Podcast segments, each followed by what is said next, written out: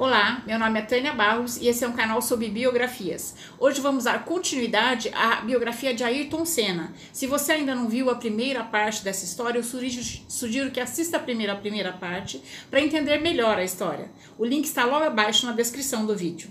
A partir de 1992, a equipe Williams passou a ter um desempenho superior à McLaren e Senna viu diminuir suas chances de conquistar outros títulos. Por isso, em 94, mudou-se para a equipe Williams numa transação de 20 milhões de dólares e tornou-se novamente o campeão, o favorito ao título. A primeira corrida da temporada, em 94, foi em Interlagos, no Brasil, onde Ayrton conquistou a pole position, mas se envolveu numa colisão e teve que abandonar a corrida. Durante os treinos livres do GP de San Marino, aos 13 minutos, a Jordan de Rubens Barrichello, a mais de 200 km por hora, decolou na zebra e se espatifou na tela de proteção. Rubinho foi retirado do carro inconsciente e levado para, para o hospital. Ayrton tentou ir visitá-lo, mas foi impedido de, de entrar. Mas ele pulou o muro do hospital e conseguiu falar com Rubinho e ver que ele estava bem. No sábado foi ainda pior. O piloto austríaco Roland Ratzenberger, durante o segundo treino classificatório para a formação do grid de largada, bateu a 300 km por hora. A imagem do seu pescoço mole indo de um lado para o outro dentro do cockpit chocou a todos e ele foi dado oficialmente como morto logo após o final do treino. Era a primeira vez que aquela geração de pilotos via a morte de perto. Estavam todos abalados. O clima estava muito pesado. Após o acidente, as equipes Williams e Benetton de Senna e Schumacher se recusaram a participar do último treino oficial de San Marino. O último piloto que tinha falecido por conta de um acidente de carro em corrida foi o italiano Riccardo Paletti, no Grande Prêmio do Canadá em 82. Senna estava muito preocupado. Após o acidente, disse: O pit lane é muito estreito e tem muita gente, vai ser muito perigoso. Já falamos sobre isso hoje e eu pedi aos responsáveis da FIA para introduzir um limite de velocidade no pit lane. Por causa dos acidentes, a corrida em Imola começou atrás do safety car. Senna liderava o GP de San Marino quando seu carro saiu da pista na curva Tamburello e chocou-se com a mureta de proteção a 300 km por hora. Com a batida, uma das rodas atingiu o capacete de Senna e afundou parte do seu crânio. Nesse momento, toda a nação brasileira que assistia ao vivo a corrida prendeu a respiração, esperando qualquer movimento de Ayrton. Um leve movimento aconteceu, mas piorou drasticamente seus danos cerebrais. Senna foi atendido prontamente e levado ao hospital, onde morreu quatro horas depois. Sua morte foi um dos maiores baques sofridos pelos brasileiros. Quase não há quem não se lembre do que estava fazendo na hora em que a triste notícia foi confirmada pela imprensa. Ele sempre levava uma bandeira do Brasil dentro do seu carro. Nessa corrida, Senna tinha dentro do carro uma bandeira da Áustria para homenagear o piloto Roland Ratzenberger, que morreu, morreu no dia anterior. Uma coincidência macabra é que Ayrton era canhoto e autografou uma cópia do mapa do circuito, colocando a sua assinatura ao lado da curva Tamburello, a mesma que acabou por bater e perder a vida. Uma semana antes de Ayrton morrer, teve o jogo Brasil e França no Paris Saint-Germain e Senna foi convidado para dar o pontapé inicial. Na saída, ele falou para os jogadores da seleção: Vocês aceleram daqui que eu acelero de lá. Os dois possíveis tetracampeões, Brasil na seleção e, e Senna no automobilismo. Mas nenhuma aconteceu.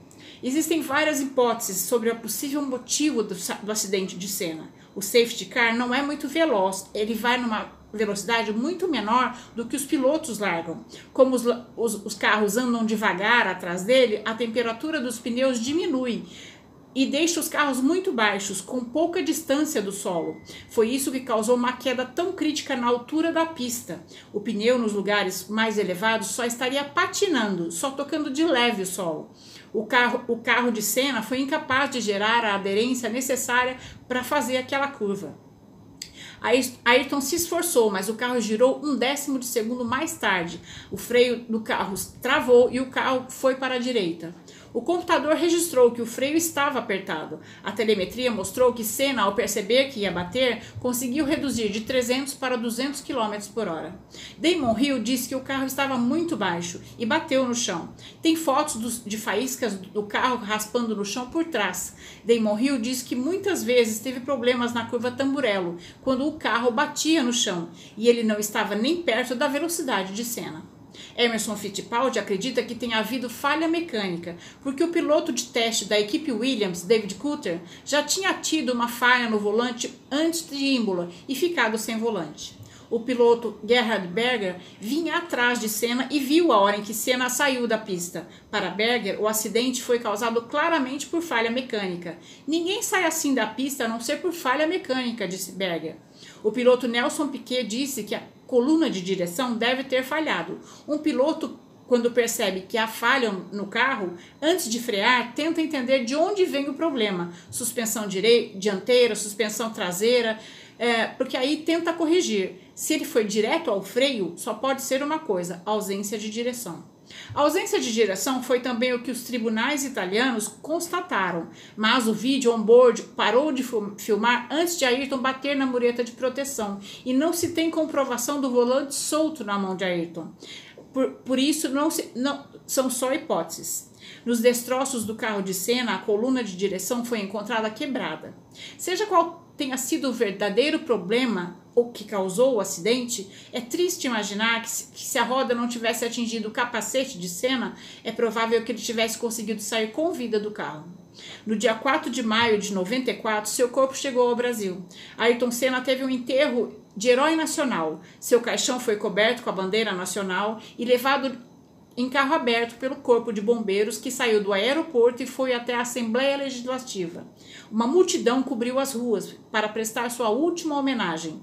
O velório de Ayrton durou 22 horas e foi acompanhado por por aproximadamente 240 mil pessoas. No cemitério, Senna recebeu honras de Estado, com uma salva de tiros antes do caixão ser levado à sepultura o presidente Itamar Franco decretou três dias de luta oficial no Brasil.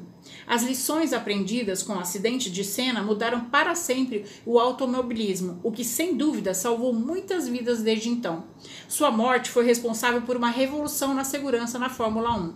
A curva Tamburello deixou de existir.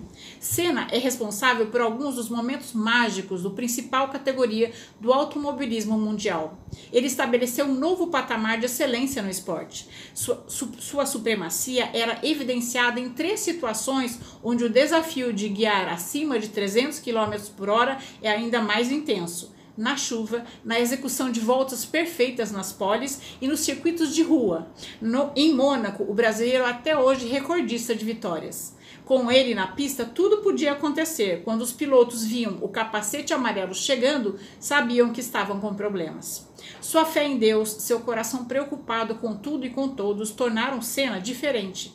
Ele demonstrava publicamente sua preocupação com a pobreza no Brasil, especialmente com as crianças brasileiras. Após sua morte, foi descoberto que Ayrton tinha doado, em segredo, cerca de 400 milhões de dólares para ajudar as crianças pobres. Pouco antes de sua morte, ele chamou sua irmã Viviane e disse que queria criar uma organização dedicada a ajudar as crianças pobres brasileiras, que era que pra, era para ela pensar que na volta eles conversariam mais sobre essa ideia.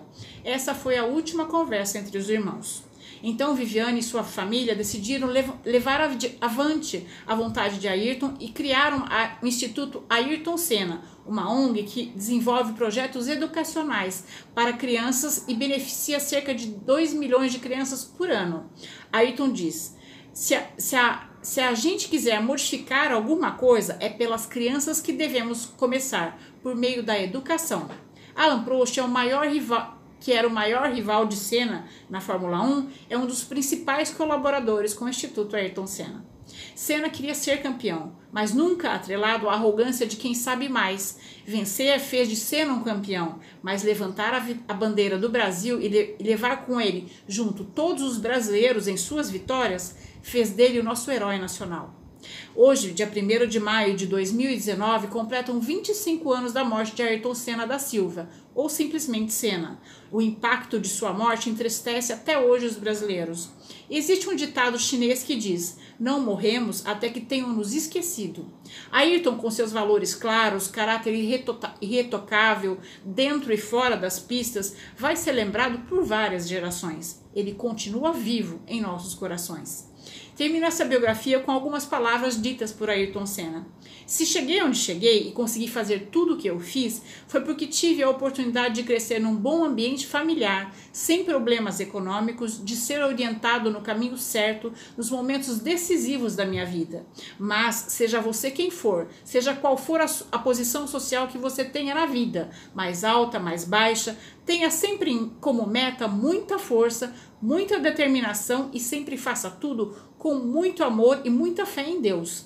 Que um dia você chega lá. De alguma maneira, se continuar tentando, você chega lá. Ele dizia também: o fato de eu ser brasileiro só me enche de orgulho.